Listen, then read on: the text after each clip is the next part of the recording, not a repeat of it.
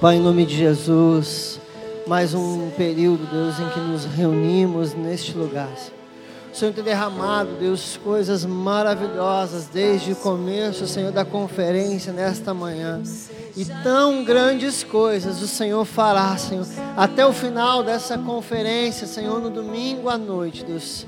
Em nome de Jesus, Senhor, nessa tarde, Deus, nos reunimos como teu povo, Deus, como igreja, Senhor, neste lugar nos reunimos como igreja, Senhor, espalhada sobre a face da terra. Nos reunimos como o teu povo, Senhor, nessa tarde, Deus, que clama, que ora, Senhor, por ti, Deus, e quer ir além, quer ir mais profundo naquilo que tem feito, Senhor, como igreja, Senhor, nessa tarde nós queremos orar. Eu queria que você tirasse um tempo aí na sua casa para nós orarmos juntos. Eu queria que você orasse nesse momento que você clamasse a Deus junto comigo, antes do início dessa mensagem. Tire um tempo para orar, orar por Porto Alegre, orar pela nossa cidade, orar pela situação que estamos enfrentando no nosso Brasil. Vamos orar neste momento, em nome de Jesus, Pai. Nessa tarde, Deus, nós estamos aqui, diante de Ti, Senhor, diante de Ti, Deus, clamando, Senhor, clamando, Senhor, como igreja, Senhor, que te busca, Senhor, clamando como igreja, orando, Senhor, pela nossa cidade, Deus, orando, Deus, pela situação que passamos no mundo mundo inteiro, Deus, em função de um vírus, Senhor, que bloqueou, adiou, frustrou muitos dos nossos planos. Senhor, algo que tem acometido, tem levado, tem tirado a vida das pessoas, tem tirado o nosso sossego, tem tirado a nossa paz, tem sido motivo, Senhor, de manobras políticas, Senhor, em nome de Jesus nessa tarde, Senhor. Nós nos colocamos em oração, Senhor, como igreja do Senhor nessa tarde, como igreja do Senhor, nós nos colocamos e abençoamos, Deus, a nossa jurisdição, Senhor, abençoamos a nossa cidade, abençoamos Porto Alegre, abençoamos, Senhor, os hospitais de Porto Alegre, os profissionais da saúde, Senhor, da segurança, que têm trabalhado incansavelmente, Deus, neste período, nós abençoamos, Senhor, os médicos médicos, os enfermeiros, as demais pessoas que trabalham, Senhor, e ali correndo risco, cuidando de outras vidas, cuidando de outras pessoas. Abençoa, Senhor, abençoa os nossos hospitais. Que haja, Senhor, em nome de Jesus, um espírito de cura, Senhor, o teu espírito passando, Deus sobre os hospitais, sobre os hospitais neste momento, sobre os hospitais neste momento, Senhor, em nome de Jesus, Senhor, curando, Deus, curando, Deus, curando, Deus, curando em nome de Jesus. Queremos ver pessoas, Senhor, levantando das suas camas, saindo, Senhor, saindo dos leitos de morte, saindo leito de enfermidade, em nome de Jesus, Senhor. Toca, Senhor, naquelas UTIs, nas CTIs, Deus, onde pessoas estão entubadas. Começa agora, Senhor, a fazer, Deus, curar, Senhor, reestabelecer, Deus, todas as funções respiratórias neste momento. Nós declaramos, Deus, uma ordem sobre a cidade de Porto Alegre agora. Nós declaramos sobre a cidade, declaramos cura, cura sobre a cidade, Deus, em nome de Jesus. Declaramos cura sobre a nossa cidade. Declaramos cura, cura, cura, cura agora, Senhor. Nos hospitais, Senhor. Nos hospitais, Senhor.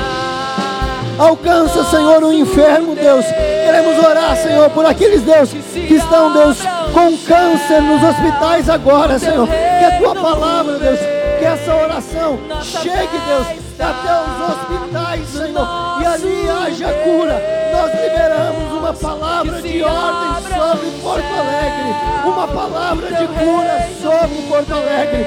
Que haja cura no nome de Jesus. Manifestação, milagres, milagres acontecendo na nossa cidade. Que os teus filhos se levantem, que os teus filhos se levantem em autoridade nesse momento, declarando cura sobre a nossa cidade, Deus, por onde passamos, onde estivermos, Deus, que nós tenhamos a oportunidade de orar pelas pessoas, de impor as nossas mãos sobre enfermos. Senhor, em nome de Jesus. Em nome de Jesus.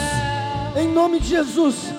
Nós expulsamos todo o espírito de covardia do meio do teu povo, todo o espírito de covardia que retém o teu povo de avançar, Senhor, em nome de Jesus. Aqueles Deus que têm medo de impor as mãos, de orar, Senhor, de expulsar espíritos malignos, nós, em nome de Jesus, abençoamos o teu povo nessa tarde e dizemos que o teu povo é corajoso. Declaramos, Senhor, que há, Senhor, um espírito excelente sobre o teu povo.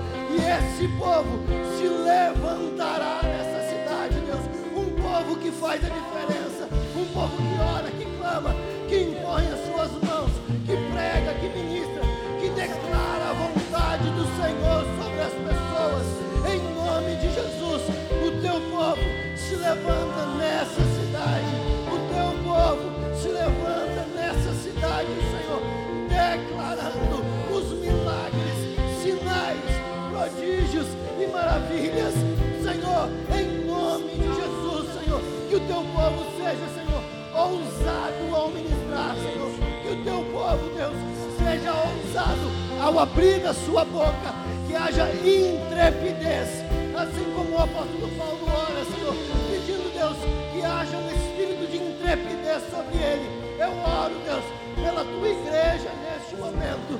Eu oro pela tua igreja, Senhor, com um espírito de intrepidez. Que o teu povo se levante, que o teu povo se levante, que o teu povo se levante, que o teu povo se levante, em nome de Jesus, Senhor, com um espírito de intrepidez, Senhor, impondo as mãos, orando, curando e abençoando Porto Alegre, Senhor. Que onde andarmos, Senhor, que onde andarmos, Senhor, por onde passarmos em Porto Alegre, Deus, que as nossas mãos estejam estendidas, que as nossas mãos estejam levantadas. Senhor, nós oramos, Senhor, em nome de Jesus, pelos poderes dessa cidade, Senhor.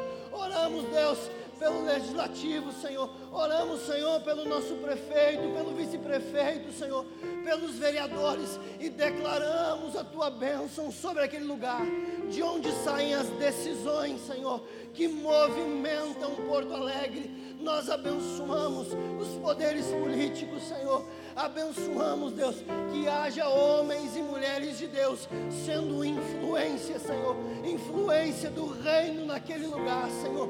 Que haja homens e mulheres intrépidos, intrépidos, intrépidos, Deus, ao abrir da sua boca, ao declarar, Senhor, que não haja covardia no meio do teu povo, que não haja covardia no meio do teu povo, que não haja covardia no meio do teu povo.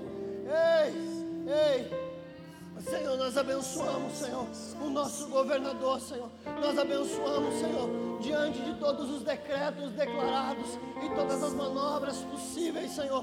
Nós oramos e abençoamos a vida deles e pedimos, Senhor, que haja sabedoria do céu sendo derramada sobre os nossos governantes, sobre as pessoas que governam esta cidade, Senhor. Nós oramos, nós oramos por eles, Senhor nós oramos por eles, Senhor. Aleluia. Aleluia.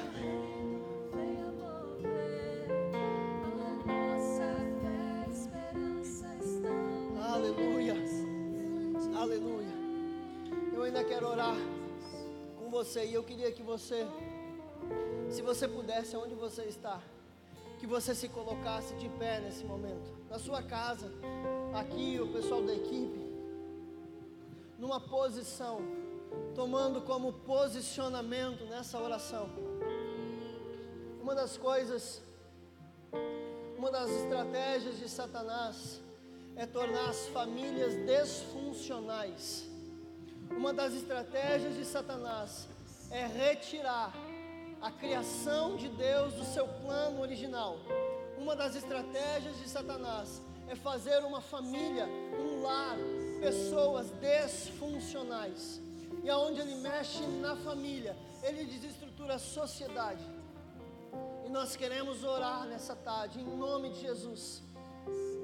Pastor Cristian, a pastora Juliana estão aí? Chama eles aqui para mim. Eu quero que eles conduzam esse período de oração. orando pelas famílias da nossa cidade. Nós vamos declarar sobre as famílias da nossa cidade. Nós vamos orar pelas famílias da nossa cidade, não aceitando aquilo que Satanás tem feito no nosso meio.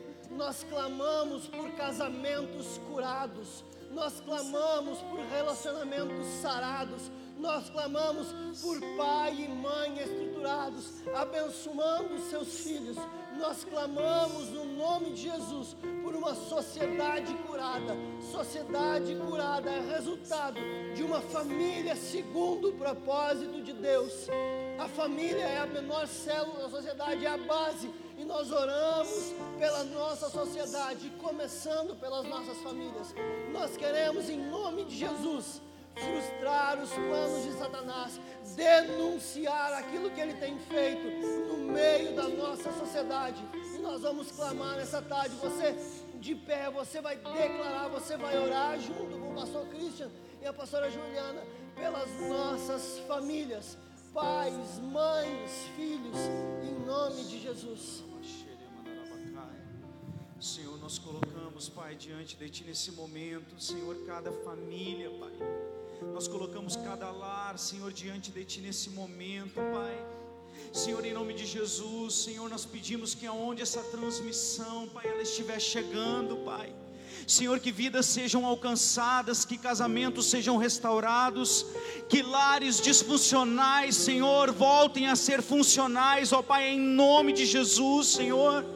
Pai, aonde houver uma casa, Senhor, que está passando por dificuldades no relacionamento entre marido e mulher, Senhor, aonde houver uma casa nesse momento, aonde, Pai, o relacionamento familiar está, Senhor, destruído, Pai, em nome de Jesus, nós levantamos um clamor, Senhor, nesse momento, que a tua poderosa mão, Pai, possa estar agora alcançando cada casa, cada família, Senhor, trazendo de novo, Pai, para esse lar, Senhor, a estrutura trazendo de novo para esse lar o amor, trazendo de novo, Senhor, para esse lar a paz, Senhor, dentro dessa casa. Senhor, em nome de Jesus, nós rechaçamos agora, Pai, toda investida de inimigo. Nós rechaçamos agora, Pai, todo levante de inimigo contra, Senhor, os casamentos. Senhor, em nome de Jesus, Pai. Em nome de Jesus, Senhor, relacionamentos, Pai, que estão destruídos, sejam, Senhor, reconstruídos nessa tarde, pelo poder que há no nome de Jesus Cristo, Senhor. Em nome de Jesus, Senhor, alcança essa casa, alcança esse casamento, Pai. Senhor, em nome de Jesus, aonde, Pai, o amor, Senhor, foi esfriado, que o Senhor possa incendiar nessa tarde. Que o Senhor nessa tarde, Deus, possa trazer vida a esse casal, Pai, em nome de Jesus. Em nome de Jesus, porque nós cremos. Senhor, nós cremos no poder que há na oração. Senhor, nós cremos no propósito que o Senhor tem com a família. E nós não aceitamos, Pai. Nós não aceitamos que o inimigo, Pai, destrua as famílias porque a família é propósito do Senhor. A família é sonho do Senhor, e nós, como igreja, Senhor, nessa tarde, nós tomamos posse da vitória sobre cada casa sobre cada família.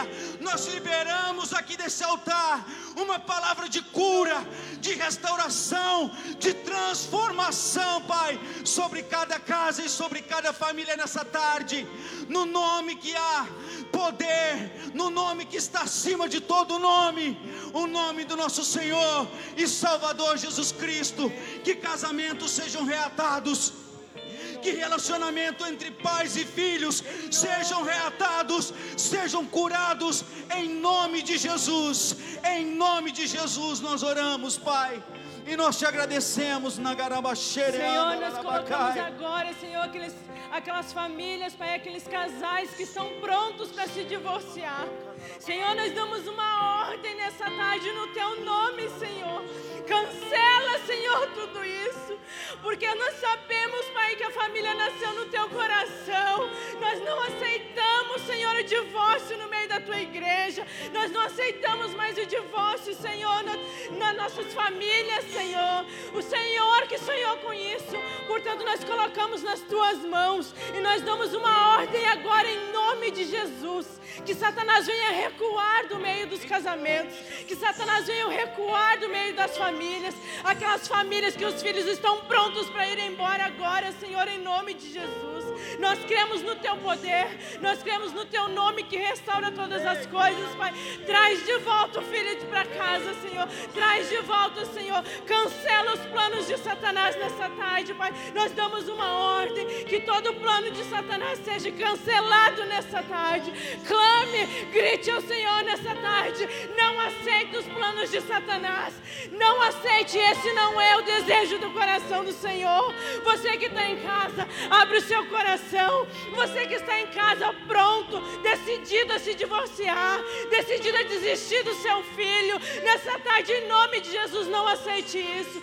Esse não é o plano original do Senhor para sua vida. Esse não é o plano original do Senhor para sua família. Então, nessa tarde, clame ao Senhor. Senhor, vem sobre as famílias, Pai. Derrama da tua presença, Senhor. Nós te queremos, Senhor. Restaura as nossas famílias, Senhor. Restaura os ministérios dentro das famílias, Senhor. Que sejam um, Pai, no teu nome, Pai. Que sejam um no teu nome, Senhor. Que não venha mais haver disputa entre os casais, Senhor. Que um venha impulsionar o outro para a tua presença. Que um venha impulsionar o outro para o crescimento, Senhor. Em nome de Jesus, Pai. Nós clamamos, Pai, que haja em nome de Jesus um cancelamento de rebeldia nessa tarde. Nós não aceitamos mais rebeldia nos nossos filhos. Nós não aceitamos mais rebeldia na igreja, Senhor. Ó oh, Deus, cura os corações nessa tarde. Cura famílias nessa tarde, Senhor. Para a glória do teu nome, Senhor. Porque nós sabemos que uma, uma família estruturada, uma família curada, é uma igreja curada, é uma igreja que avança, é uma igreja que cresce. E nós damos uma ordem nessa tarde. Satanás, tu não tem mais poder sobre as famílias. Pode bater em retirada. É no nome de Jesus que nós damos essa ordem. Famílias sejam curadas nessa tarde. Casamentos sejam restaurados nessa tarde. Que vocês voltem a ser um. Que vocês voltem a sonhar o mesmo sonho. O sonho do Senhor. Para a glória do nome dEle. Em nome de Jesus. Amém, Jesus, nós continuamos orando, Jesus. E nós oramos, Deus, pela juventude de Porto Alegre, Jesus. Nós oramos pelos nossos jovens, Jesus. Senhor Jesus, crianças, adolescentes, jovens, Deus, que muitas vezes estão se perdendo, Pai. Muitos que já te conheceram, mas que abandonaram o primeiro amor e se afastaram de Ti. Jovens que se entregaram, Pai, aos prazeres dessa terra, aos prazeres da carne, Jesus. Senhor Jesus, como uma voz profética, nós declaramos, Deus, que a juventude dessa nação e dessa geração tua, Jesus. Os jovens são teus filhos, Pai. São um exército pronto, Deus, com força, Senhor Jesus, para levar o teu nome. Pai, nós estamos aqui declarando profeticamente, Deus, que cada jovem que por motivo algum se perdeu de ti, Pai, que possa encontrar o caminho de volta. Os jovens que estão nos lares, Deus, entregue a tantas coisas que afastam eles de ti, Jesus. Senhor Jesus, preenchendo o seu coração com tantas outras coisas, Jesus, buscando preencher o vazio que só o Senhor preenche. Espírito Santo vai de encontro a cada jovem que está cometido por ansiedade, depressão e que nesse momento pensa em tirar sua própria vida. Espírito Santo de Deus, ministra a vida nesse momento, Pai. Ministra a vida nesse momento. Senhor, a nossa juventude está se perdendo, Jesus. Senhor Jesus, mas nós queremos interceder pelos nossos irmãos, interceder pelos jovens dessa nação, Jesus. Espírito Santo de Deus, que haja conversão, Pai dos corações, um retorno, Jesus, genuíno, um posicionamento, Pai, um posicionamento que nós possamos te entregar. A época de mais vigor, a estação com mais força que nós temos, Jesus. Que o Senhor seja o Senhor da nossa juventude. Espírito Santo, que todo, Senhor Jesus, a prisão que tentar aprisionar, arrancar a vida, distraídas dos adolescentes, jovens, Deus, nós declaramos falidos em nome de Jesus. Todo intento de Satanás, Senhor Jesus, para seduzir os nossos jovens nesse tempo, Senhor Jesus, para os tornar apáticos, Deus, para os fazer desistir do Senhor, Senhor Jesus, come igreja, nós declaramos no mundo espiritual que estão falidos todos os planos de Satanás contra a juventude que é do Senhor, Jesus. Nós entregamos a nossa vida a Ti e cremos em uma juventude sarada, em jovens, homens, mulheres, crianças, adolescentes sarados, posicionados e rendidos aos Teus pés, Jesus. Nós cremos nisso e nós já te agradecemos, porque pela fé nós conseguimos ver que já está feito. Em nome de Jesus. Em nome de Jesus. Aleluia. Sim, nós cremos em Ti, Pai. Cremos no poder, ó Deus, que há no Teu nome, Senhor. E nesse momento, nós, como igreja, nós queremos colocar, Pai, as artes na Tua presença, Senhor. Tudo aquilo, ó Deus, que se movimenta para o crescimento do Teu reino através das artes, Senhor Jesus. Nós queremos colocar agora nas Tuas mãos. Nós sabemos o quão poderoso é, o quão tremendo é, Senhor. Saímos às ruas, Senhor Jesus, através do Evangelho evangelismo, Pai. E Deus, nós queremos que tu levante, Senhor, uma geração ousada, uma geração capacitada, Senhor, para entrar, Senhor Jesus, nas ruas, nos lugares, ó Deus, e expressar a sua arte, ó Deus, através de ti, Pai, cheios da tua presença, cheios da tua glória, Senhor, e invadir os lugares, ó Deus, e ganhar vidas e salvar vidas, Senhor, em nome de Jesus. Nós vemos muitos movimentos, ó Pai, sendo feitos através da vida de jovens, Senhor,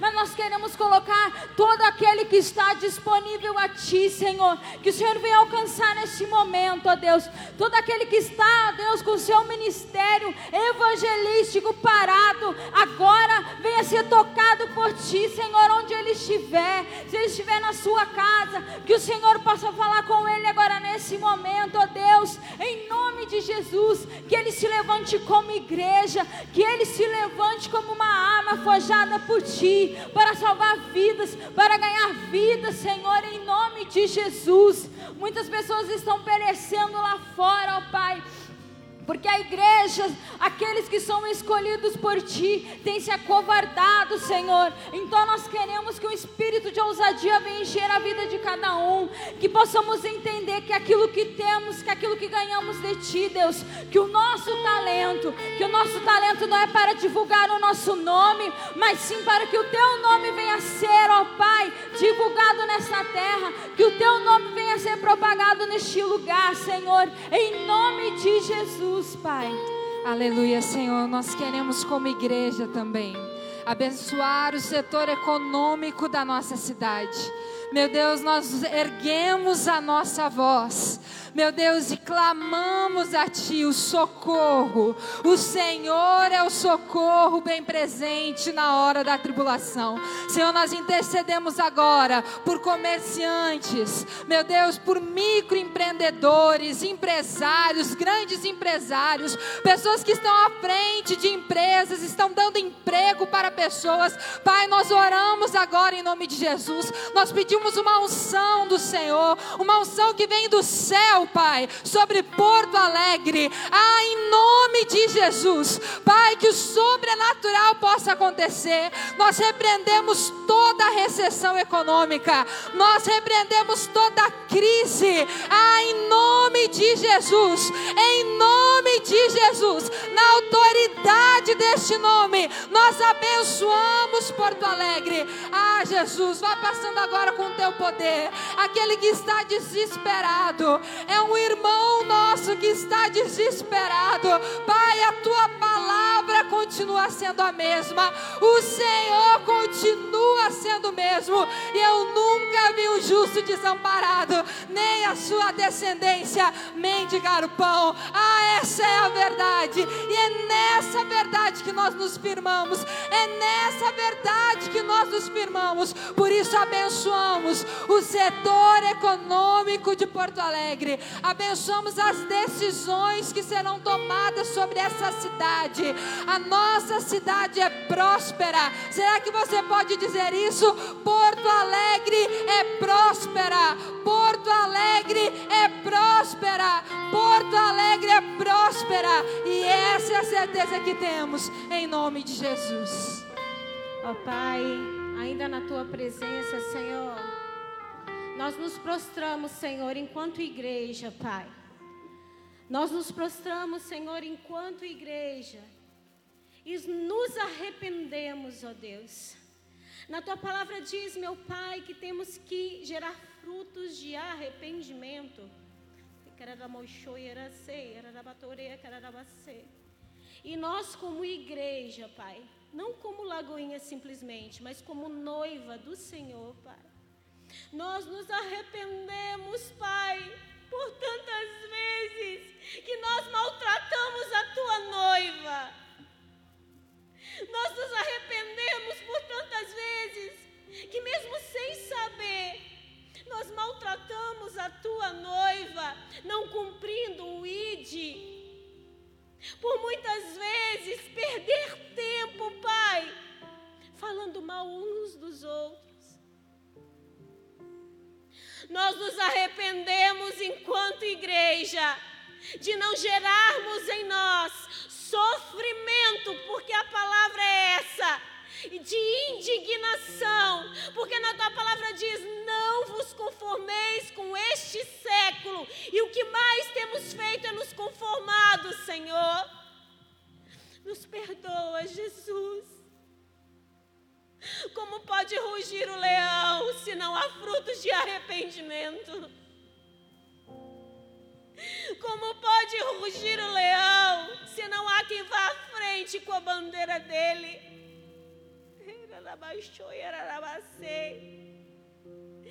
Oh, Pai, mas nesta tarde nós nos arrependemos e nos prostramos diante do único, do único Rei, Rei Jesus. Nós nos prostramos e reconhecemos a tua majestade. Perdoa, Senhor, perdoa as nossas falhas enquanto igreja. Perdoa o nosso egoísmo, o nosso comodismo, as nossas desculpas esfarrapadas para não cumprir o ID, para não amar o outro. Frutos dignos de arrependimento. É isso que o Senhor espera de nós, Pai. Perdoa a tua igreja, Senhor. E o Senhor, depois disso, Pai depois desse fruto de arrependimento, o Senhor vai levantar uma igreja forte. Uma igreja forte, uma igreja que marcha, uma igreja que não olha para a dificuldade, uma igreja que não olha para o horário, não olha para horário, não olha para a distância uma igreja que olha para ti, uma igreja que quer cumprir o teu id, uma igreja que quer cumprir o teu chamado, Senhor. Nos ensina a ser essa geração, Pai. Nos ajude a ser essa geração. Não nos deixe nos conformados. Queremos ser inconformados com este século mas queremos trazer a tua glória. Oh, leão da tribo de Judá. Sim, ruja sim, sobre toda Porto Alegre. Visita agora cada igreja, seja ela grande, seja ela uma portinha pequenininha, mas que o Senhor se agrada. Que toda a igreja seja uma. Que sejamos um, Pai como o Senhor é, Pai. Como Jesus, o Espírito Santo e Deus são um. Que possamos ser um, Pai, em unidade verdadeira, Senhor. Porque sabemos, ó Pai, que quando somos um, o inferno estremece e não há espaço para as trevas. Nos ensina a ser um, Pai nos ensina a ser um, Pai. E nós, como igreja, nós ligamos aqui na terra esta verdade para que seja ligado no céu, Pai. Em nome de Jesus. Amém.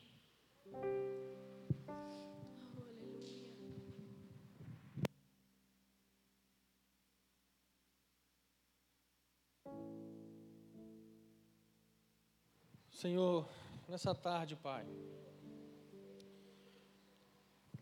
Nós queremos declarar sobre a cidade de Porto Alegre, declarar sobre o estado do Rio Grande do Sul. O Pai, nós queremos declarar que o Rio Grande do Sul não será mais conhecido como cemitério de pastores. Nós queremos declarar, ó Pai, que o estado do Rio Grande do Sul não será mais conhecido pelo estado onde as igrejas fecham.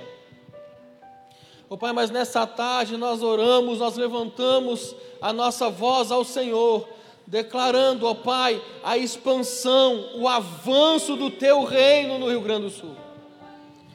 Ó Pai, nós oramos pelo avanço do Teu reino, Pai, igrejas as quais o Senhor ordenará que serão abertas, Ó oh, Pai, lugares aonde o Senhor ordena que serão abertos para que a tua palavra seja ministrada. Nós não aceitamos mais lugares aos quais o Senhor não mandou abrir. Nós não aceitamos mais lugares aos quais a tua palavra não é mais pregada, mas nós profetizamos e declaramos que sobre o estado do Rio Grande do Sul, locais, igrejas casas serão abertas para que a tua palavra, a tua palavra e unicamente a tua palavra seja ministrada.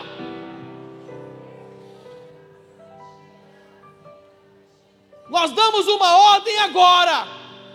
Todo levante das trevas contra a igreja, eu te dou uma ordem agora. Recue! Recue agora, em nome de Jesus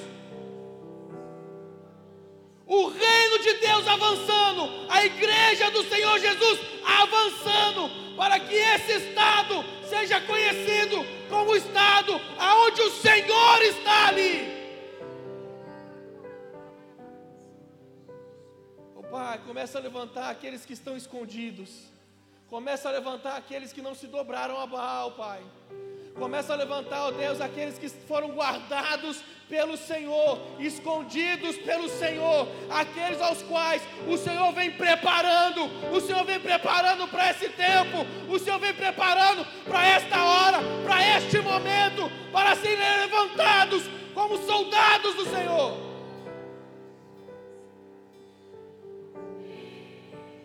Começa a levantar profetas, ó Deus.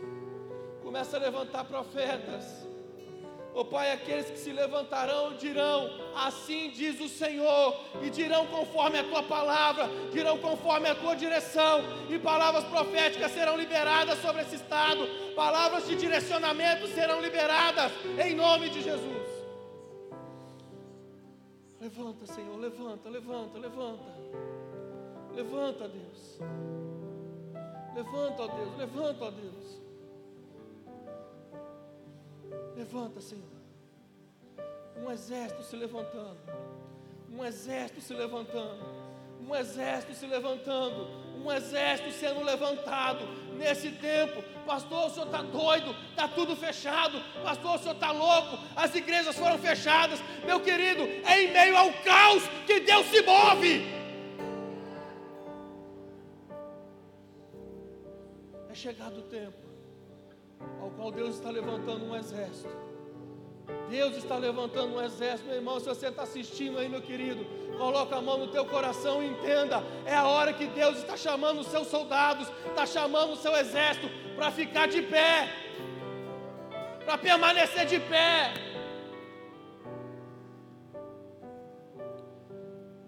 Oh Deus, levanta, Pai, levanta, Senhor. Levanta, Deus, em nome de Jesus. É o que nós te pedimos nessa tarde. Aleluia. Amém. Se você está na sua casa, se coloque de pé aí na sua sala. Nós vamos ministrar uma canção profética nesse momento. Talvez você não conheça, mas é uma mensagem do Senhor para esse tempo. Amém. Celebre conosco. Aleluia.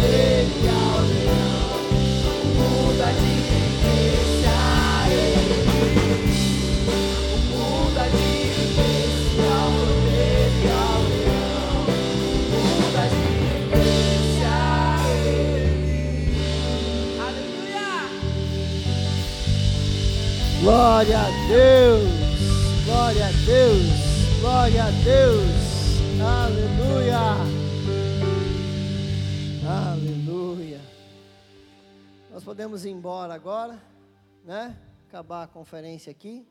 E amanhã tem mais. o Senhor já fez tudo que tinha para fazer. Mas já que eu estou aqui, deixa eu ministrar uma palavra no teu coração. Você pode sentar em casa já, pode levantar do chão. Glória a Deus. Te dou a minha palavra que me esforçarei para ser breve. Né? Sei que você não acredita em mim, mas eu me esforçarei a esse respeito. Glória a Deus. Abra a tua Bíblia comigo no livro de Amós, versículo tema da nossa conferência. Amós existe, está na Bíblia, um dos profetas menores. Glória a Deus. Amós capítulo 3, verso 8.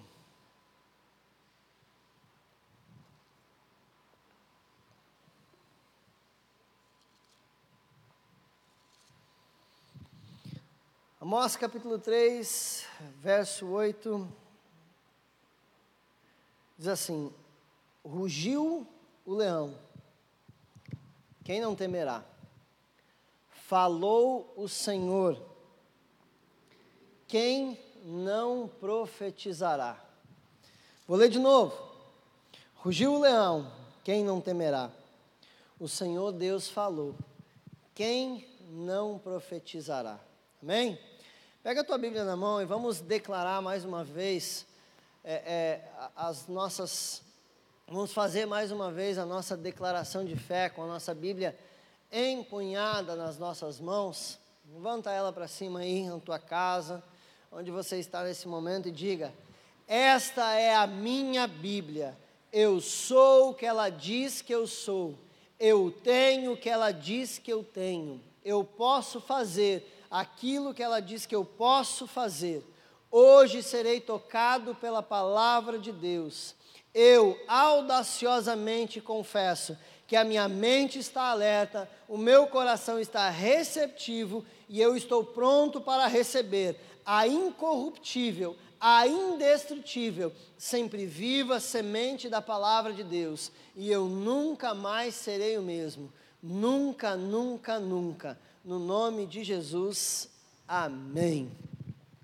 É, o Senhor, é, antes, de eu, antes de eu ministrar, antes de eu pregar, deixa eu falar uma coisa para você.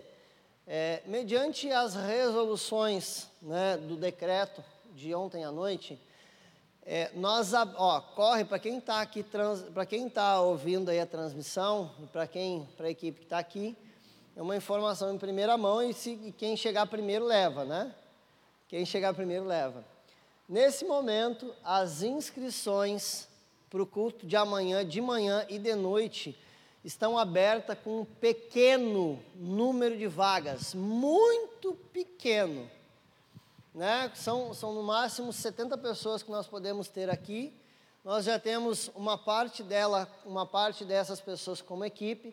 Então são pouquíssimas vagas que nós abrimos via link o mesmo link que você tinha da conferência lá na Instabil, está aqui nos, nos comentários para você que está em casa. É só entrar nesse link, vai ter lá a conferência profética. Você escolhe o, as, as sessões do domingo, domingo às 10 e domingo às 18. E ali, ali vai estar abertas as inscrições. E se você não correr, pastor, não tem mais vaga. É, não tem mais vaga realmente, né? Lembrando que aqueles que estão na equipe de trabalho de amanhã nos dois cultos não precisam fazer a sua inscrição, porque já estão sendo contados no número de pessoas total que a gente precisa. Amém? Então corre, que provavelmente até eu terminar não tenha mais vagas. É, quando a gente lê né, o livro de Amós e vê essa declaração no versículo 8 do capítulo 3, nós vemos Amós falando, fazendo uma série de perguntas. A partir do versículo 1, ele faz uma série de perguntas, todas elas com respostas extremamente óbvias. Ele está ali naquele momento fazendo uma espécie de declaração de fé. Ele está afirmando para o povo a sua própria fé. Amós, ele é um dos profetas que é chamado por Deus para profetizar para o reino do norte. Na divisão dos reinos, né, o reino do sul, o reino do norte, a maioria dos profetas profetiza o reino do sul, quando Israel se divide, né, quando o povo de Israel se divide em dois reinos, ele está ali profetizando para o reino do norte. E a gente olha para a vida né, de Amós, a vida de Amós, ele, ele não foi treinado, ele não passou por uma escola, por, uma, por um direcionamento de profeta. Muitos dos profetas que, que passaram ao longo do Antigo Testamento, eles tiveram um ensino, eles passaram por uma escola. A gente, nós vemos lá no, no, no começo lá dentro do, do, contexto de Elias e Eliseu, uma escola de profetas, uma instrução, nós vemos Jeremias falando a respeito disso, da escola de profetas, onde, eram, onde era ensinado, onde era instruído o ofício para o homem de Deus exercer o seu ministério. Nós, Amós, ele não passa por essa escola, ele não é oriundo dessa escola, ele não vem disso. No capítulo 7, verso 14, diz que ele era pastor de ovelhas. Ele era uma pessoa do meio rural, ele era alguém que estava ali no meio rural e começa então a se indignar com as pregações, com aquilo que Israel está fazendo naquele tempo, com as pregações religiosas, com os profetas mentirosos, e ele se levanta então em um contexto aonde ele começa a combater essas essas pessoas que pregam e que profetizam mentirosamente. É, Amós pode-se dizer que ele era aquele cara, então, que estava no, no, num contexto em que ele estava indignado com o que estava acontecendo. Cara, eu não consigo aceitar isso que está acontecendo nesse tempo e eu preciso me levantar contra isso aqui que está acontecendo. Eu preciso declarar a verdade de Deus para essas pessoas que estão dando ouvidos aos profetas mentirosos. Eu preciso fazer alguma coisa em relação a isso. E nesse contexto, então, Amós se levanta. Sabe por que, que haviam os profetas mentirosos? O, o, o reino do norte de Israel estava passando por um tempo de relativa segurança e prosperidade. Aquele reino estava passando por um tempo em que ele já tinha se expandido, já estava. É, é, é ele fala em vários momentos do seu livro, do, da, da sua profecia, ele fala sobre os palacetes e os palácios do reino. Então havia muita abundância e todos esses palácios construídos às custas dos pobres, em função de pesados, pesados impostos colocados sobre o povo, eram construídos esses palácios. Então é um contexto em que a religião parece não fazer sentido os nobres pregando contra aquilo que eles mesmos faziam. Então, quando a gente olha para o contexto de Amós, parece que toda semelhança não é mera coincidência. Até porque nós chegamos em Eclesiastes e vemos o pregador dizer que nada é novo debaixo do sol. Aquele que criticava aquilo, aquele que profeta que pregava contra, estava então se aproveitando da, da, da, do dinheiro retirado e arrancado dos pobres para ajudar a construir os seus palácios e gozando então dessa falsa segurança, dessa falsa prosperidade. Havia dinheiro, havia segurança política, havia eh, naquele momento existia um, naquele momento histórico havia, havia um enfraquecimento do Egito, da Babilônia e da Síria. Os reis daquela região estavam enfraquecidos, então Israel não sofria mais as investidas de expansão. E tudo isso então começou a gerar uma falsa sensação de segurança. Aquele reino. E Amós se levanta, olha, Deus não esqueceu daquilo que ele declarou. Vocês estão em pecado, vocês estão em idolatria, vocês estão cometendo injustiça social, vocês estão vendo, vocês estão cometendo, vocês estão entregando-se a uma falsa religiosidade, vocês estão se entregando a algo que não é aquilo que Deus quer. Olha, essa segurança, essa prosperidade vai passar. E Deus já declarou que virá o exílio, e vocês vão, vão ser levados como quem leva o, o animal para o campo pelo anzol, pelo nariz. Vocês vão ser levados. E ele vem declarando, e o povo vai desacreditando nele, porque está vivendo uma sensação de segurança, está vivendo um senso é, é, é, de, de tranquilidade. Sabe que é, esses tempos de falsos, de falsas seguranças, é onde muitos se perdem, onde muitos é, se entregam àquela segurança e retiram a sua confiança, a sua esperança de Deus e colocam a sua confiança a sua esperança no tempo em que estão vivendo. Nós passamos por um período em que nós viemos de março do ano passado, um período em que nós é, nos assustamos e passamos a viver um cenário em que nós nunca antes, na nossa geração, passamos.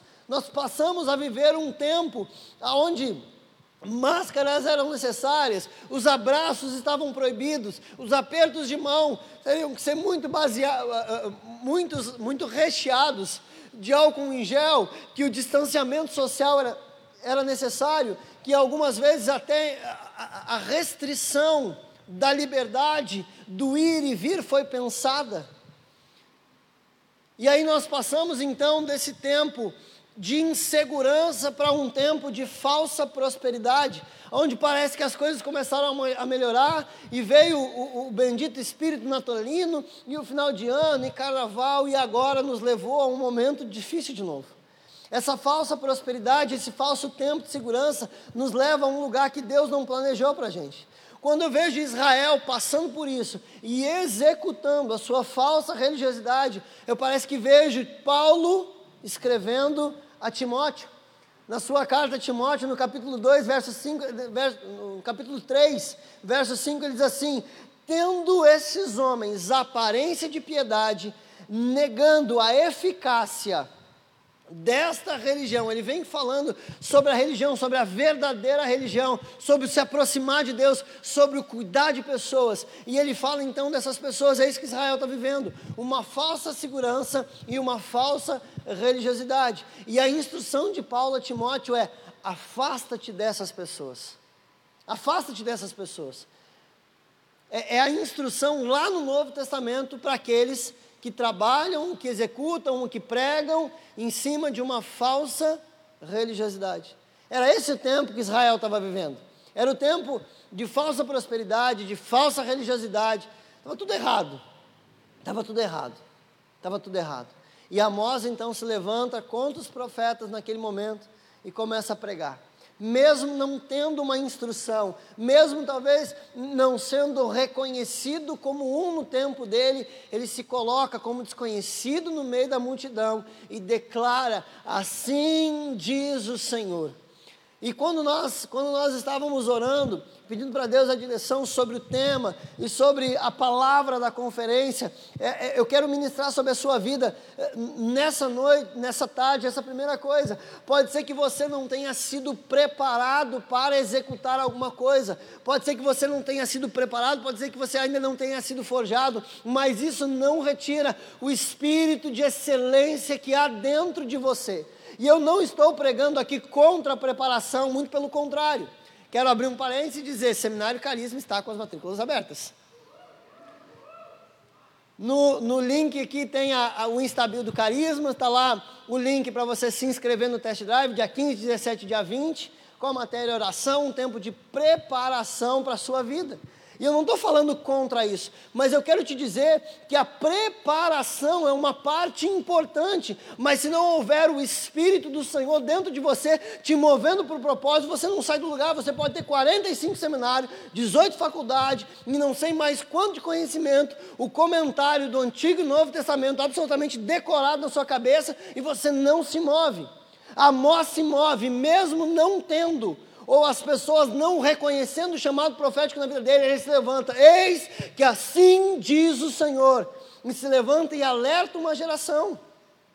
O Espírito do Senhor está sobre você. Existe o Espírito do Senhor sobre a sua vida. E você precisa se levantar e declarar sobre essa geração, sobre o tempo que você está vivendo. Ei, assim diz o Senhor. Sabe, ele continua profetizando, ele continua dizendo, ele, ele fala desse tempo de julgamento, mas ele parece, ele parece até que está escrevendo é, é, no tempo da graça, ele está dizendo: olha, Jesus vai cobrar de vocês, Jesus vai, né, como se ele estivesse no Novo Testamento, ele está dizendo: olha, Deus vai fazer isso, Deus vai fazer aquilo. E aí, quando chega lá no capítulo 5, ele diz assim: ele, ele traz uma redenção, ele traz um, um, um, fecho, uma luz de graça sobre aquela situação, dizendo assim: Ei, povo, Deus está fazendo isso, mas vocês precisam entender uma coisa.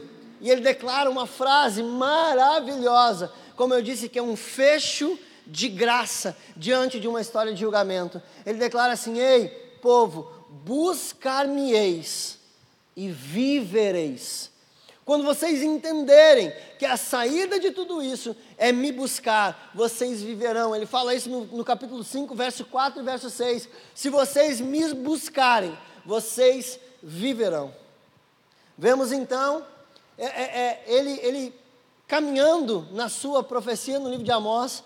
E aí, eu quero chegar na, nos últimos versículos de Amós. Eu, não, eu, eu tinha mais coisas para falar a respeito do meio, mas quando você chega no final do livro de Amós, ele termina o livro fazendo declarações que quase nos remetem ao jardim do Éden, que nos fazem pensar a respeito de Apocalipse. Ele profetiza, profetiza, dizendo que Deus trará julgamento.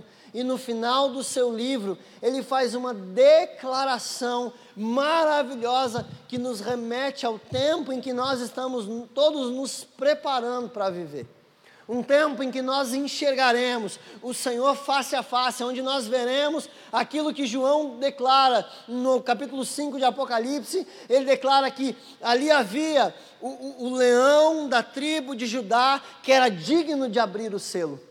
Nós vemos lá no versículo 11, capítulo 9, verso 11, ele diz assim: Naquele dia tornarei a levantar o tabernáculo caído de Davi, repararei as suas brechas, tornarei a levantar as suas, as suas ruínas e edificarei aquela casa como nos dias da antiguidade. Em Amós 9,11 ele faz uma declaração profética que haveria um tempo de restauração do reinado de justiça e amor executado por Davi. Naquele tempo eu ressuscitarei, eu levantarei, eu edificarei, tornarei a levantar, levantarei de novo o tabernáculo caído de Davi.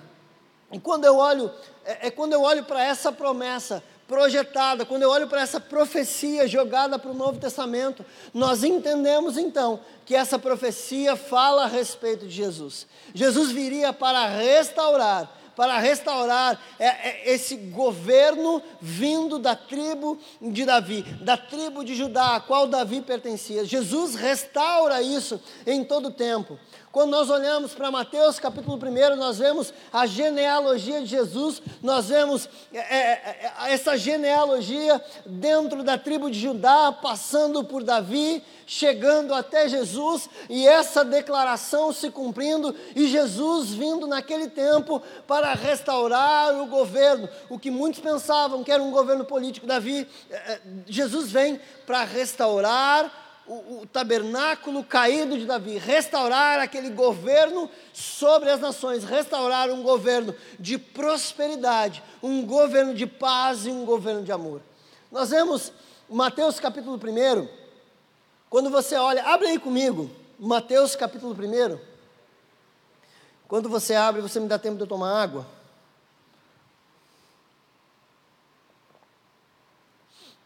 Mateus capítulo 1 verso 17. Nós estávamos lá em Amós, Amós profetiza sobre a reestruturação, o levantar do, do tabernáculo de Davi. Eis que edificarei, eis que ressuscitarei, eis que levantarei o tabernáculo caído. Essa é a palavra de Deus declarada por Amós. Essa é a palavra de Deus, a qual Amós sentencia. Ele diz que haverá destruição, que haverá exílio, mas eis que virá um tempo de restauração. Ele lança isso, ele profetiza isso. Diz: olha, vai se levantar alguém, se levantará alguém da, da, casa de Davi, porque existe uma promessa sobre Davi, existe uma promessa em 2 Samuel que fala sobre o cetro não se apartar da casa de Davi. Então, lá em, primeira, em Mateus capítulo 1, verso 17, nós vemos as genealogias separadas em três partes distintas. Nós vemos uma genealogia se separando de Abraão até Davi. Nós vemos uma genealogia vindo do exílio nós vemos a primeira, a primeira genealogia, desculpa, de Abraão até Davi, a segunda, de Davi até o exílio, a terceira, do exílio até Jesus. Ele separa em três partes distintas, falando de três tempos específicos de preparação para esse tempo. Quando ele fala de Abraão até Davi, ele fala do, da condução do povo até um homem segundo o seu coração. Ele fala que o povo estava sendo conduzido em uma preparação até que viesse um governante segundo o coração de Deus. É, é, é, é, alguém que entende, mesmo estando, estando diante do governo, que entende a importância do arrependimento quando pratica atos maus. É alguém que entende que, que, que precisa exercer um reinado de justiça e amor. É alguém que entende o coração de Deus e expressa o coração de Deus naquilo que faz. Expressa o coração de Deus. Então Deus vem preparando os tempos de Abraão até Davi. Quando nós vemos a segunda geração que ele separa, ele separa sobre a queda dos governos. De Davi, depois entram os governos e, e, e os reinos se separam, a divisão do povo de Deus, a divisão até que Deus leve o povo para o exílio e ali execute, execute o seu juízo. Separa. Amós está falando: olha, vai vir o o tabernáculo caído de Davi vai ser restaurado e Deus vem preparando a plenitude dos tempos para revelar o seu filho. Deus vem preparando o cenário político, o cenário histórico para que Jesus fosse revelado. Olha, quando, quando nós vemos esse, essa preparação de Deus, de Davi até o exílio, nós vemos o governo humano, o governo caído, o governo dos homens que se que se dobram diante da idolatria, conduzindo o povo à destruição. Nós vemos o homem corrompido, querendo tomar o lugar de Deus no governo e levando o povo até um lugar aonde não era aquilo que Deus tinha sonhado. Nós vemos é, é, é um tempo profetizando sobre os tempos do futuro, sobre as nossas razões, sobre as nossas formas de fazer as coisas. Aqueles homens sobem ao governo e levam o povo à destruição. Liberam a idolatria, param de adorar o único Deus, liberam por questões N diversas, políticas e religiosas, liberam o povo para adorar quem quiser. É, é, é, é, esse tempo em que nós vemos esse governo levando o povo de Deus à destruição.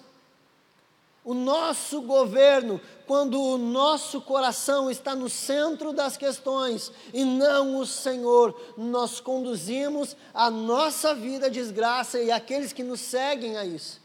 É o governo que leva do homem segundo o coração de Deus até um tempo de exílio, um tempo de prisão que foi necessário para que Deus falasse e restaurasse o seu povo. E aí nós vemos então Deus novamente preparando um novo tempo, do exílio até Jesus. O Senhor preparando a plenitude então para revelar o seu filho, para revelar o seu amor. João capítulo 3, verso 16, só é possível porque Deus prepara a plenitude dos tempos para a revelação do seu filho.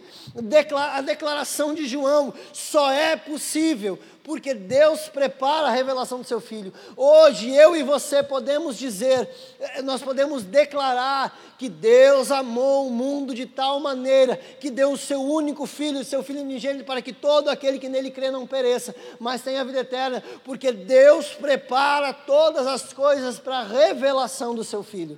Deus trabalha para isso. Deus incansavelmente trabalha na história para isso. De, após o cativeiro, Deus prepara então a revelação. Como o pastor David pregou hoje de manhã e falou, Deus, Deus prepara a maior profecia de todos os tempos, que é a revelação da salvação através do seu filho. O pastor David ministra, ministrou hoje pela manhã sobre isso, falando que Jesus é a maior profecia que já existiu. A Bíblia já está revelada, a palavra de Deus já está posta. Você pode converter hoje, morrer daqui a 50 anos, Deus não falar com você de forma audível e tendo toda a vontade dele absolutamente revelada para você. Caiu, quebrou. Glória a Deus. Junta aí, no meio da conferência. É isso. Ó. Fala com o pessoal da metanoia lá. Sou eu. e se eles têm outra, outra, outra caneca lá para dar? Fala com o líder lá. Onde é que eu estava? João 3,16. Antes da caneca. João 3,16. Deus prepara então para a declaração e para a revelação do seu filho. Nessa revelação, quando Cristo é revelado, quando Cristo é, é trazido, quando o Cordeiro vem ao mundo, nós vemos então a plenitude dos tempos revelando o Filho de Deus. Quando você olha para o livro de João, João Batista está declarando de forma é, profética. Ele está vendo o cumprimento de todas as profecias, culminando em Jesus. Quando ele vê Jesus, João Batista diz assim: Eis aí o Cordeiro de Deus. Eis aí o Cordeiro que tira o pecado do mundo. Eis aí o Cordeiro que veio para ser imolado, para ser morto pelo meu pecado, e o meu pecado será absolutamente pago. A revelação de toda a plenitude da profecia de Deus se cumpre em Jesus. Jesus é revelado. Jesus é revelado. E existe então uma promessa o tabernáculo de Davi começa então a ser reconstruído, começa a ser levantado na figura de Jesus. O governo de Deus, através da vida de Davi, através do homem segundo o coração de Deus, é colocado em Jesus. Jesus vem, então começa o seu reinado sobre os nossos corações começa o seu reinado sobre as nossas vidas. Hoje não existe um reinado político, não existe um, um, reinado propriamente dito naquilo que nós entendemos como governo a partir da figura de Jesus, mas nós temos Jesus governando o coração dos homens, Jesus sendo Senhor e Cristo dos homens, e o coração dos homens revelando Ele, revelando e transformando os homens segundo o coração de Deus. Nós vemos Deus restaurando aquilo que Amós falou lá no versículo 11: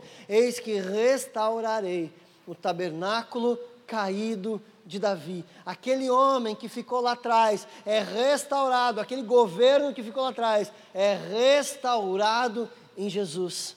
E essa profecia, esta palavra alcança a mim e a você. Nós fazemos parte dessa profecia. Nós somos parte constituinte do tabernáculo caído de Davi que está sendo reconstituído em Jesus.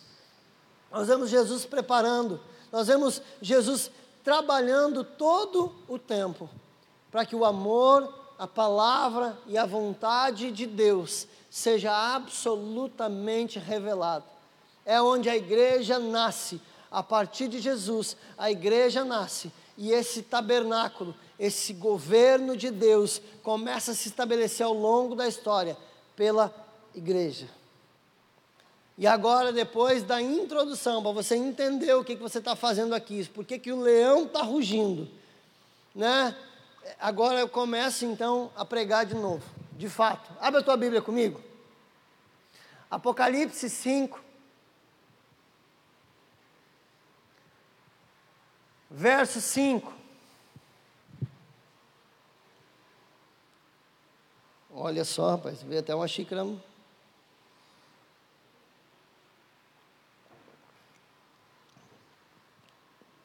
Vou tirar aqui, ó. Muito obrigado, Felipe.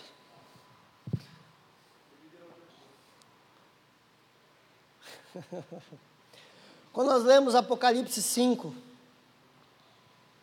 Verso 5 diz assim: E disse-me um dos anciãos: Não chores, eis aqui o leão da tribo de Judá, a raiz de Davi, que venceu para abrir o livro e, dizer, e desatar os seus sete selos. O versículo que a, a, a, a Miri abriu a conferência hoje à tarde, falando sobre o leão da tribo de Judá. O único momento em que Jesus é chamado de leão da tribo de Judá é em Apocalipse 5, 5. Não existe outra referência a, a Jesus como o leão da tribo de Judá, não existe nenhuma outra referência bíblica a não ser neste momento na revelação de João. Eu, eu, eu ministrei tudo isso desde Amós para você entender que Deus restaura o governo de Davi em Jesus. Você, Deus, Deus cumpre as suas palavras. Quando você olha para Gênesis, capítulo 49, Gênesis capítulo 49 fala sobre a declaração da bênção de Jacó sobre Judá. Ele fala sobre que Judá seria conhecido como leão. O leão que governa, o leão que é imponente, o leão que rege, o leão que é o rei. Naquele tempo havia ainda muitos desses animais soltos pela Palestina, que hoje estão em extinção naquele lugar, mas havia muito desses animais. A gente vê relatos bíblicos. Nós vemos Sansão matando um leão. Então havia desses animais naquele contexto geográfico. Então nós vemos Jacó declarando a bênção de Deus sobre Judá. Nós vemos Jacó declarando e dizendo: Eis que Judá será como um leão Judá será forte e temido como um leão.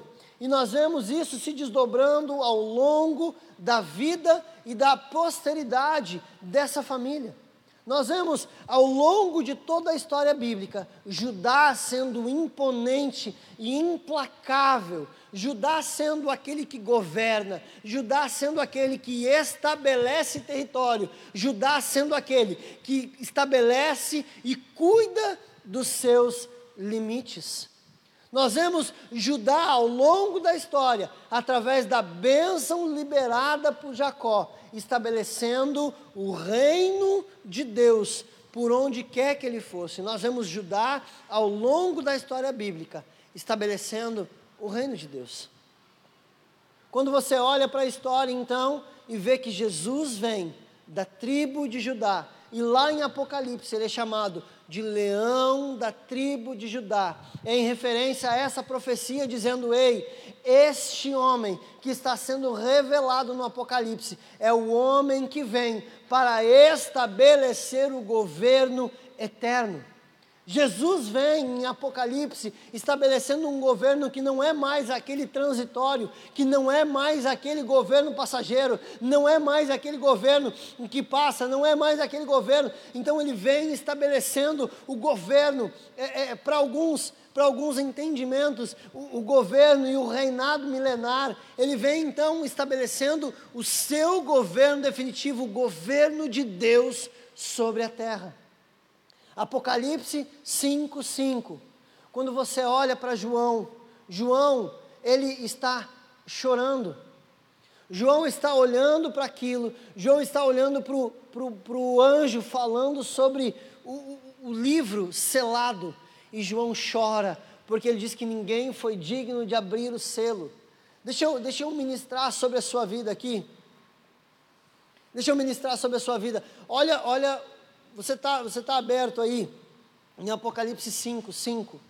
Nós vamos entender então por que, que nós estamos declarando sobre a nossa cidade, sobre a nossa igreja, o rugido do leão, o leão da tribo de Judá, o leão que veio e venceu.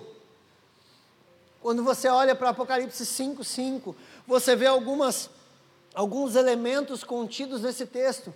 Ele começa dizendo assim: e disse-me. João estava arrebatado naquele momento, tendo a revelação do Apocalipse, enxergando as coisas que viriam, enxergando por vir, e um dos anciãos fala para João: Não chores, não chore, João, não chora. João estava diante da execução, diante da execução do governo de Deus. Porque quando a gente estuda Apocalipse, nós vamos ver aquele livro aberto, aquele, os selos sendo desatados e o cumprimento do governo de Deus através daquele livro. Sabe o que, que ele está dizendo aqui? Para nós aplicarmos ao nosso dia a dia, para nós aplicarmos aquilo que nós estamos vivendo, ele está dizendo assim: João, não precisa chorar, a obra de Deus está estabelecida e acontecerá não te não pasmes, não fique perturbado. O Senhor está levantando. O Senhor vai cumprir o seu propósito, seja como for. Ele está dizendo assim para João: João, para, não fica abatido, não te prostra, não chora. Deus executará o seu bom juízo. Deus executará a, tua, a sua obra, custe o que custar. Sabe, quantas profecias, quantas palavras você tem liberado sobre a sua vida? O quanto Deus já falou sobre você? o quanto Deus já falou sobre Porto Alegre, o quanto Deus já falou sobre o Rio Grande do Sul, o quanto Deus já falou sobre o Brasil. Sabe o que o Senhor quer ministrar para nós em meio a essa conferência? É nos dizer assim: ei, igreja, não chore, te levante desse lugar. Existe alguém digno, existe alguém que executará todo o plano de Deus sobre a terra.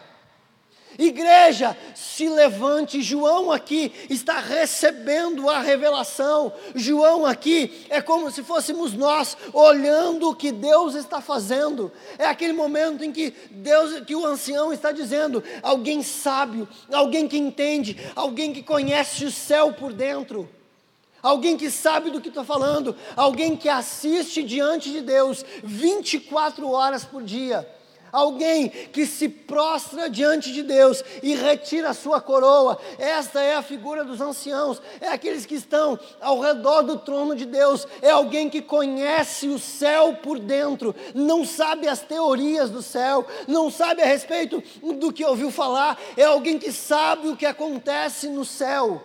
É o ancião dizendo: João, não chores, não chores, Deus executará tudo aquilo que foi falado. Tudo, tudo que foi falado. Ele levanta então com autoridade e diz assim: Te levanta, João te levanta, porque existe alguém, existe um leão, existe alguém que vem rugindo como um leão, existe alguém forte e imponente o suficiente para impor o governo e o juízo de Deus, seja sobre o que for.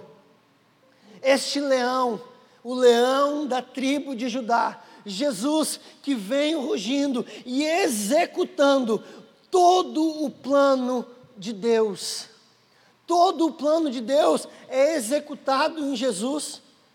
Todo o plano de Deus é executado em Jesus.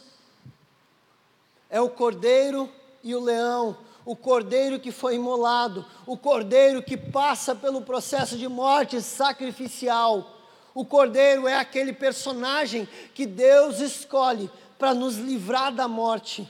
O cordeiro é aquele personagem que o, o povo no, em Israel é, é, usa como o seu sangue para marcar as vergas à sua porta. O cordeiro é aquele que derrama o seu sangue para evitar a nossa morte. O cordeiro é aquele que doa o seu sangue como simbolismo de proteção contra a morte.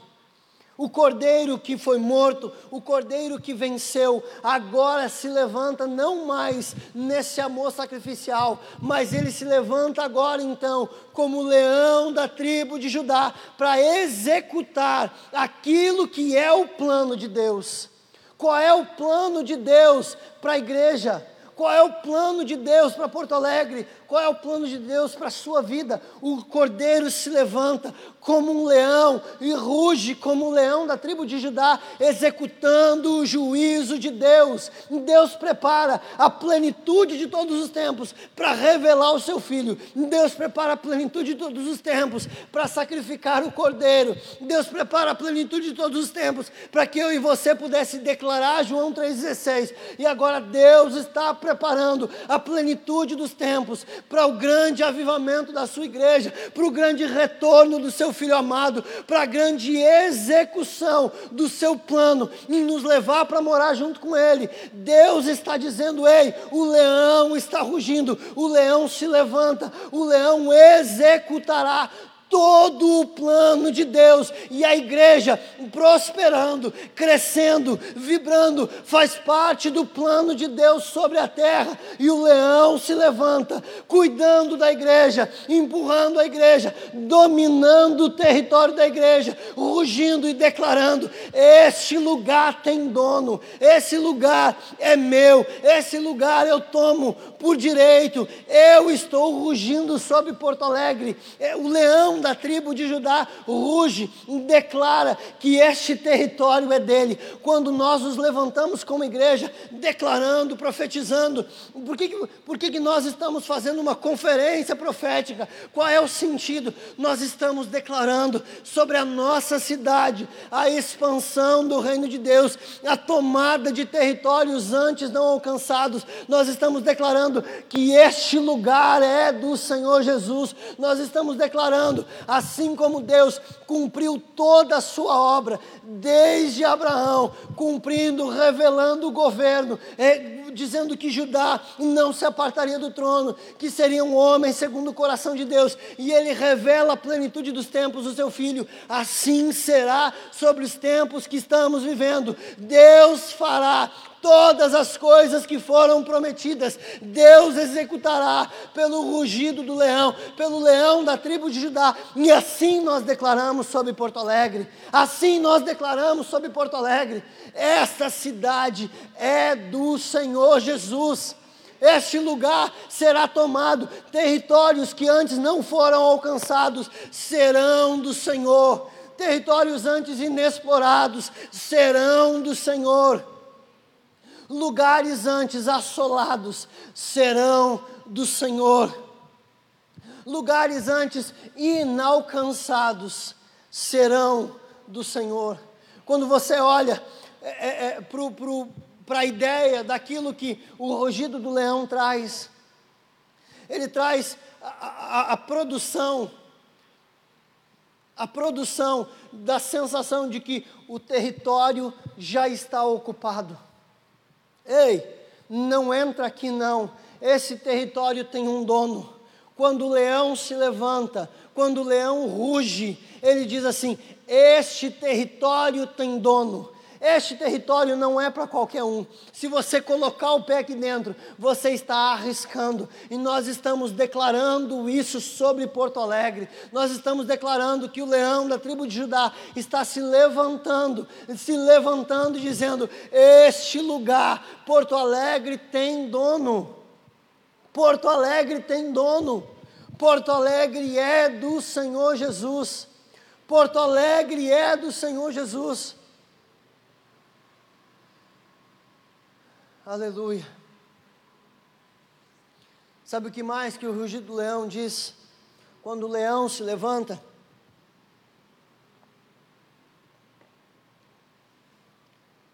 o leão às vezes ruge, sinalizando, identificando outros membros da sua família, como um comunicado, como um chamamento social. Ele se levanta e ruge identificando: ei, ei, eu estou aqui, venha para onde eu estou, vamos nos reunir aonde eu estou, eu estou fazendo alguma coisa, eu estou me concentrando neste lugar, venha para perto. Ele ruge, declarando e chamando os seus para perto.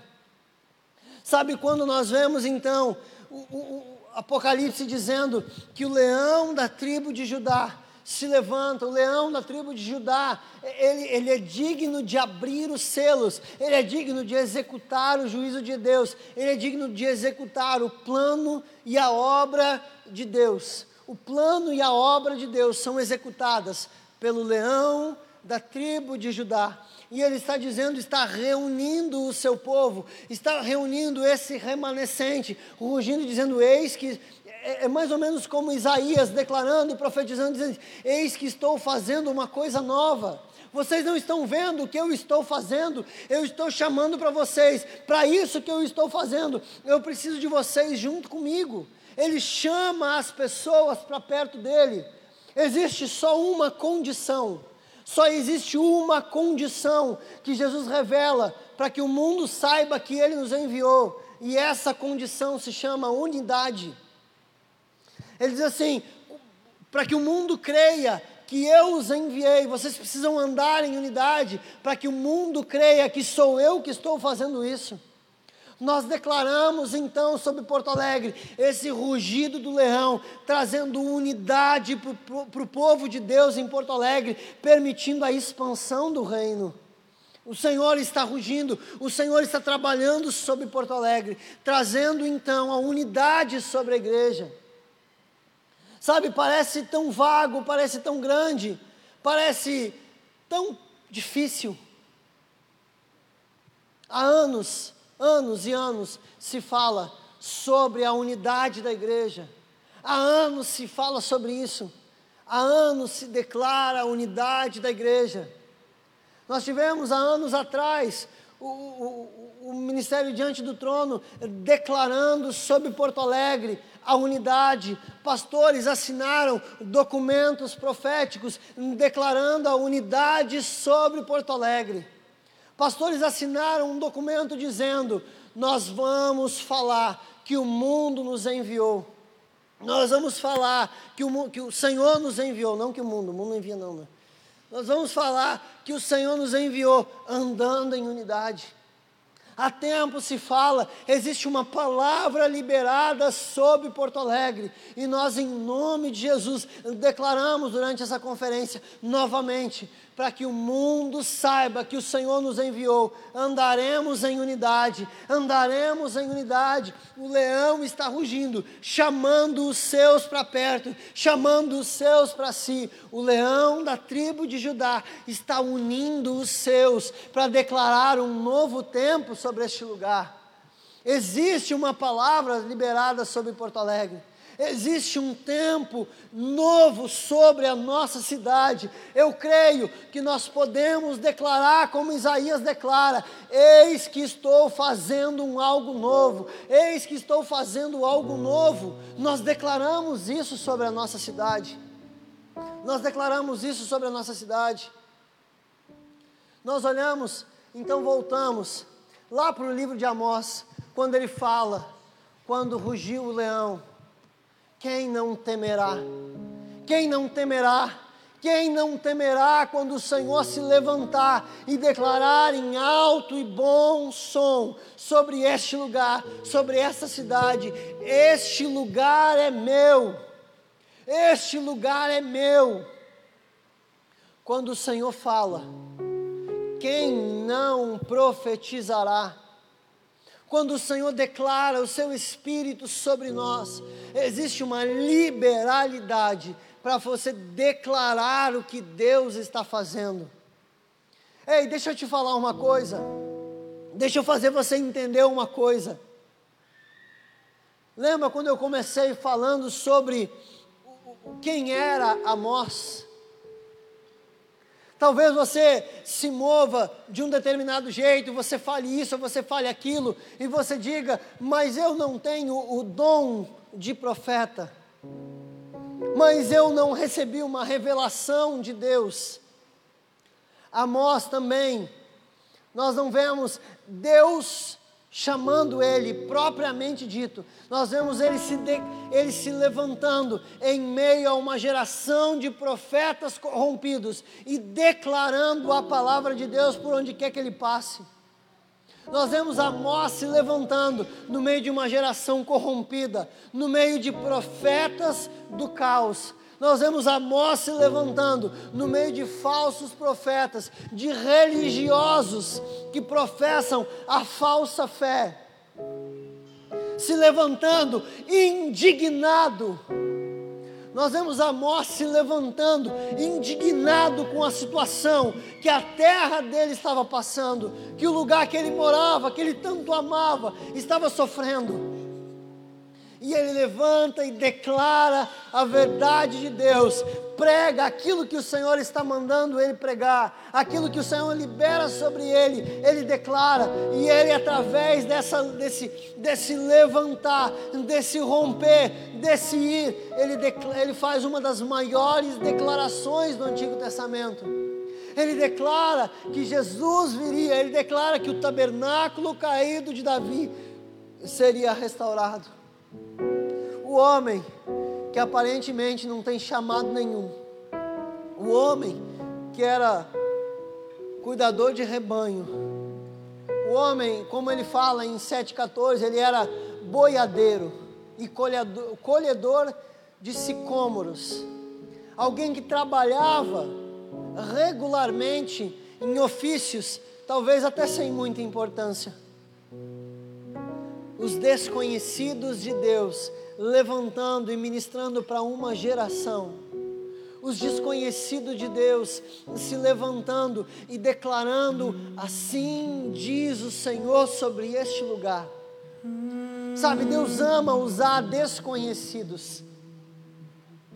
Deus ama, eu ministrei há poucos dias sobre isso, falando sobre o menino desconhecido que é usado pelo Senhor por uma grande multiplicação. Ninguém sabe quem é o menino que trouxe os pães e os peixes. A Bíblia nem fala do nome dele. A Bíblia nem diz quem ele é. E parece até que é tratado com desdém pelos discípulos. Eles, tem aí um menino que tem cinco pães e dois peixinhos, mas o que é isso para uma multidão?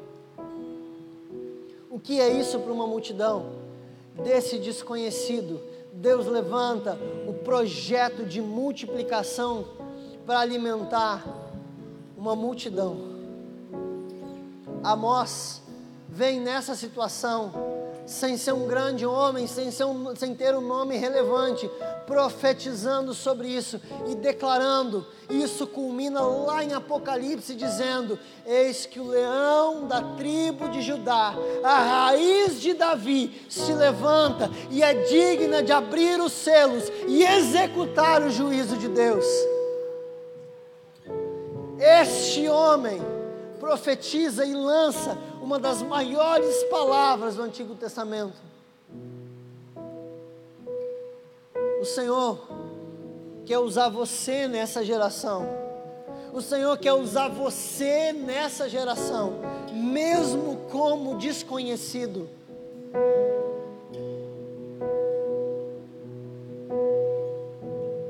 Você, pastor, você, líder, a pessoa que estava ministrando sobre a sua vida e pregando Jesus para você lá atrás, ela não tinha ideia de quem você se tornaria. Ela não tinha ideia da obra que Deus tinha sobre a sua vida. Ela se levanta como desconhecido na multidão e prega Jesus para você.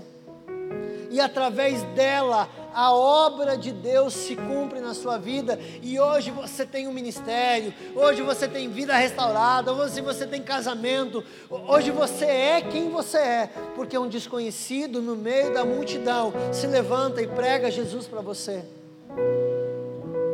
Estamos querendo nos levantar e é digno, grandes movimentos com isso e com aquilo. E quando o reino de Deus se estabelece de casa em casa, no um a um, eu oro, cada vez que eu oro pela nossa cidade, que eu oro pela expansão do reino, eu digo, Senhor, nos dá células em cada um dos bairros de Porto Alegre. Senhor, eu quero eh, ver as pessoas sendo salvas, Senhor, no sofá de casa, Jesus. Eu quero ver o Senhor tomando Porto Alegre de casa em casa. Eu quero ouvir falar de que nós entramos em um beco, em uma viela, e ali se estabeleceu uma célula e pessoas foram alcançadas. E o reino de Deus está se estabelecendo. Naquele momento se cumpre e o leão ruge novamente sobre a cidade, determinando que ali há o governo de Deus ali naquele lugar ao governo de Deus. Nós queremos ouvir falar das faculdades sendo tomadas pelo poder de Deus. Nós queremos ouvir falar da URGS tendo células lá dentro e expandindo o reino de Deus. Nós queremos ver homens e mulheres se levantando no meio dos professores e criando uma, uma célula, um GC, um, um seja como for, expandindo o reino de Deus e pregando para os professores que hoje desmerecem a obra de Cristo na cruz. Eu quero ver células sendo implantadas em toda a cidade. Eu quero ver o reino de Deus expandindo e avançando. E cada vez que nós ouvimos falar de um novo lugar pregando Cristo, um novo lugar, um novo ponto de salvação, nós podemos declarar: Aleluia! O leão da tribo de Judá está executando o governo de Deus sobre a terra. O leão da tribo de Judá o Senhor está executando o seu governo através de você, através dos desconhecidos, através dos irrelevantes para a sociedade. Cada vez que você estiver na rua, eu profetizo sobre a sua vida que o seu coração vai queimar no meio da rua para falar de Jesus, para parar as pessoas no meio da rua, para orar por elas no meio da rua. Aonde você estiver, cara, vai queimar e você vai dizer, cara, eu preciso orar por ti, eu posso orar por ti. Eu posso orar por você. É assim que o reino de Deus se estabelece. É assim que o leão ruge sobre a nossa cidade é com pontos alcançando o mais longínquo ponto alcançando as pessoas, pregando a Cristo. É quando nós ouvimos falar que tem ah, que, que, que os nossos GCs alcançaram o, o Lami, alcançaram as comunidades lá no extremo sul de Porto Alegre, no extremo norte, é o Senhor alcançando cada ponto da cidade. É sabermos que invadimos as, as faculdades, declarando Cristo sobre aquele lugar. Ei, o rugido do leão, o governo do leão da tribo de Judá governo do leão da tribo de Judá se executa quando você para de chorar e entende o que Deus está fazendo. A primeira coisa que o ancião diz: não chora, João, te levanta, porque Deus tem um plano para isso. Deus sabe o que está fazendo. Te levanta daí, João, e aprecia que o Senhor tem um plano. Eis que o leão da tribo de Judá, a raiz de Davi, que é digna de abrir os selos, o cordeiro e o leão, está executando o seu plano sobre Porto Alegre. Sobre Porto Alegre. Ei!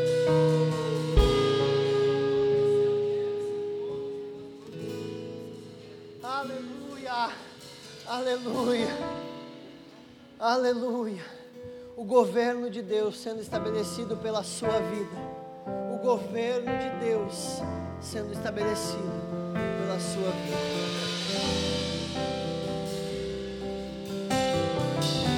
O leão, lá naquele GC que você está liderando, o leão rugindo, cada vez que você para para orar por uma pessoa. O leão rugindo, cada vez que você prega Jesus, cada vez que alguém se rende, cada vez que alguém se rende a Cristo. Rei dos reis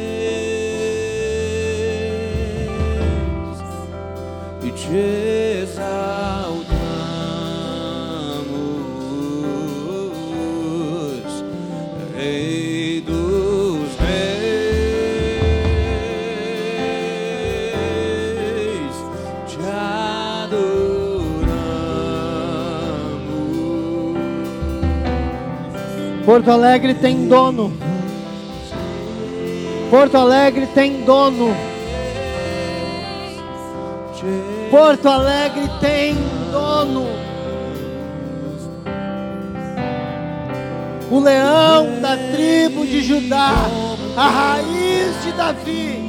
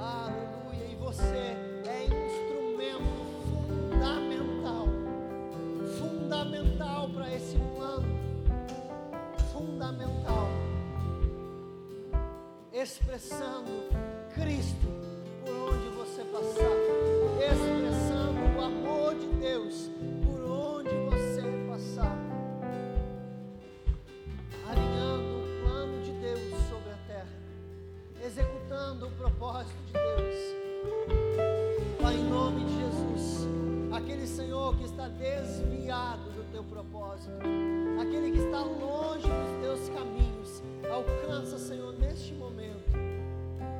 Aquele Senhor que decide voltar para uma vida contigo, Deus, e alinhar, Deus, entendendo, entendendo, nós declaramos que agora, neste momento,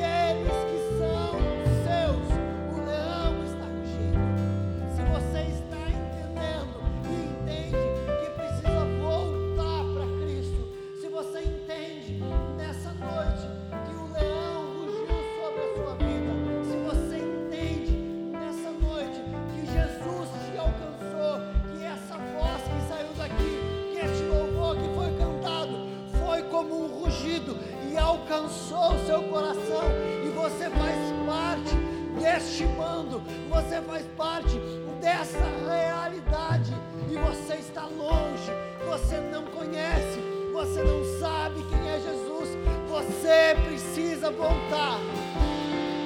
Você precisa voltar.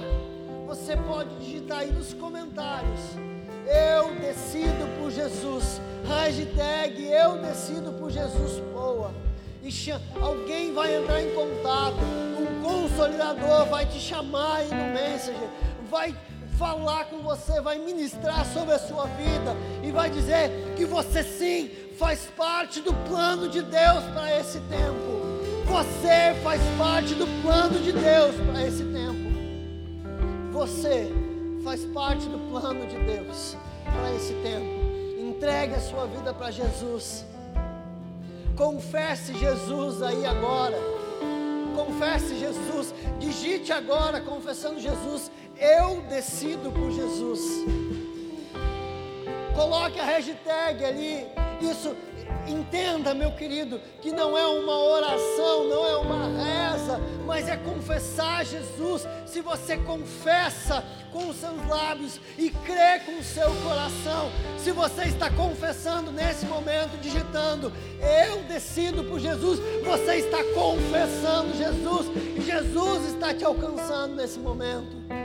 Jesus está te alcançando. Digite aí. Eu decido por Jesus. Hashtag eu decido por Jesus. Aleluia. Aleluia. Aleluia. Glória a Deus. Ei, você faz parte do plano e do propósito de Deus. O leão está rugindo, mas o leão está arrebanhando para si e declarando o seu governo, declarando o seu governo, usando você nesse tempo. Você é instrumento, você é como se fosse o rugido do leão. Aonde você alcança, é como se Jesus, o leão da tribo de Judá, estivesse determinando o seu território. Quando você chega num lugar e pisa lá e diz: Esse lugar é do Senhor. É como se o leão estivesse rugindo e tomando aquele território para si. Você é o rugido do leão. Você é o rugido do leão. Você é essa voz que ecoa por Porto Alegre. Você é o rugido do leão. Você é aquele que Deus vai usar para estabelecer o seu tempo e o seu governo na nossa cidade, em nome de Jesus. Aleluia. Aleluia. Glória a Deus. Glória a Deus. Querido, nos, nos nossos comentários, acho que o pessoal da transmissão pode colocar aqui também o nosso número do WhatsApp da igreja, 994890000. 994890000. Nós queremos, se você precisa de ajuda, se você precisa de orientação, se você precisa de aconselhamento, de uma direção pastoral, chame esse número ali no WhatsApp 994890000 e permita que um pastor é, é, possa conversar com você, possa ministrar sobre a sua vida. Marque um horário de um atendimento pastoral pra nesse número. Busque ajuda. Busque ajuda. O Senhor está arrebanhando para si os seus. O Senhor está declarando, o Senhor está rugindo e arrebanhando para si os seus. Busque ajuda, não ande sozinho, não ande isolado, não ande a, a ermo aí sozinho, sem ajuda. Busque ao Senhor em comunidade. Busque ao Senhor junto a uma igreja. E nós estamos aqui para te ajudar no que for necessário nesse tempo, em nome de Jesus. Amém? Queria te agradecer pela sua audiência, pela sua paciência. Né? Não é fácil ficar ouvindo nós falar, pregar e orar aqui durante sei lá quanto tempo, já nem sei quanto tempo deu três horas. Duas horas e cinquenta, só Jesus. E ainda tem uma vaga para a noite. O menino acabaram de me avisar assim, ó, se você ainda não fez a sua inscrição, corre, alguma não tem mais vaga, você perdeu, acabou, acabaram as vagas, pra, acabou de acabar. Chegou no começo do fim. Para amanhã ainda tem? Algumas pouquíssimas vagas para amanhã. Você pode estar aqui sendo ministrado conosco presencialmente, né? Vamos buscar a Deus juntos, visto que temos a oportunidade com pouquíssimas pessoas Busque a Deus, em nome de Jesus. Agora, daqui a pouco, tem pelas nossas redes sociais o Culto Legacy, o Culto Legacy apenas online, às 20 horas. No mesmo Facebook que você está aqui, daqui a pouco aparece a notificação. Amanhã de manhã continua a próxima sessão da conferência, às 10 horas da manhã e às 18 horas. É, se você não está inscrito, querido, infelizmente, que dor te dizer isso eu preciso te pedir para não vir à igreja amanhã. Se você não fez a sua inscrição, eu preciso te pedir, não venha, porque nós temos um decreto, nós sempre respeitamos ele e nós temos que continuar respeitando. Romanos 13 fala sobre as autoridades dos governos e nós continuamos respeitando as autoridades.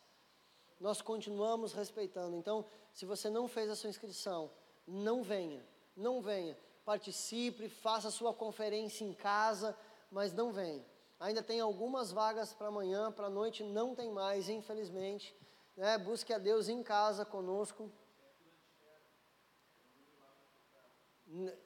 Tudo ao vivo, aleluia.